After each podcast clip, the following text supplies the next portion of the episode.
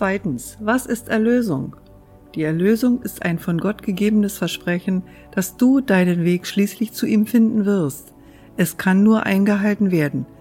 Sie birgt dafür, dass die Zeit ein Ende haben wird und alle Gedanken, die in der Zeit geboren wurden, gleichfalls enden werden. Gottes Wort ist jedem Geist gegeben, der denkt, er habe separate Danken und wird diese Gedanken des Konflikts durch den Gedanken des Friedens ersetzen.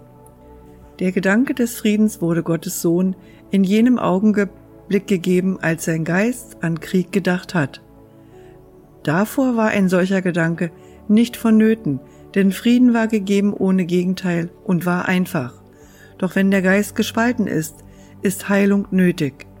So wurde der Gedanke, der die Macht hat, die Spaltung zu heilen, ein Teil eines jeden Fragments des Geistes, der noch immer eins war, jedoch sein Einzeln nur nicht wahrnahm. Nun erkannte er sich selbst nicht und dachte, dass seine eigene Identität verloren wäre. Erlösung ist Aufheben in dem Sinne, dass sie nichts tut und die Welt der Träume und der Bosheit nicht unterstützt.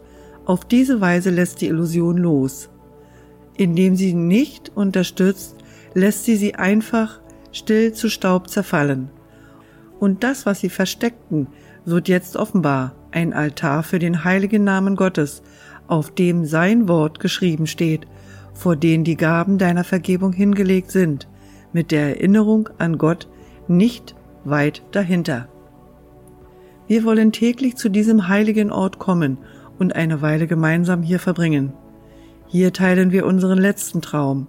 Es ist ein Traum, in dem kein Kummer ist, denn er birgt einen Hinweis auf die ganze Herrlichkeit, die uns von Gott gegeben wurde.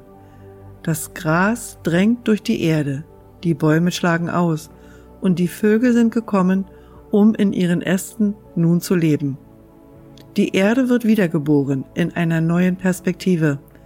Die Nacht ist vergangen und wir sind im Licht zusammengekommen. Von hier aus geben wir der Welt Erlösung, denn eben hier ist sie empfangen worden. Das Lied unseres Frohlockens ist der Ruf in alle Welt, dass die Freiheit zurückkehrt, die Zeit beinahe um ist und Gottes Sohn nur einen Augenblick noch warten muss, bis er an seinen Vater sich erinnert, Träume zu Ende sind, die Ewigkeit die Welt hinwegleuchtet hat und jetzt nichts als der Himmel existiert.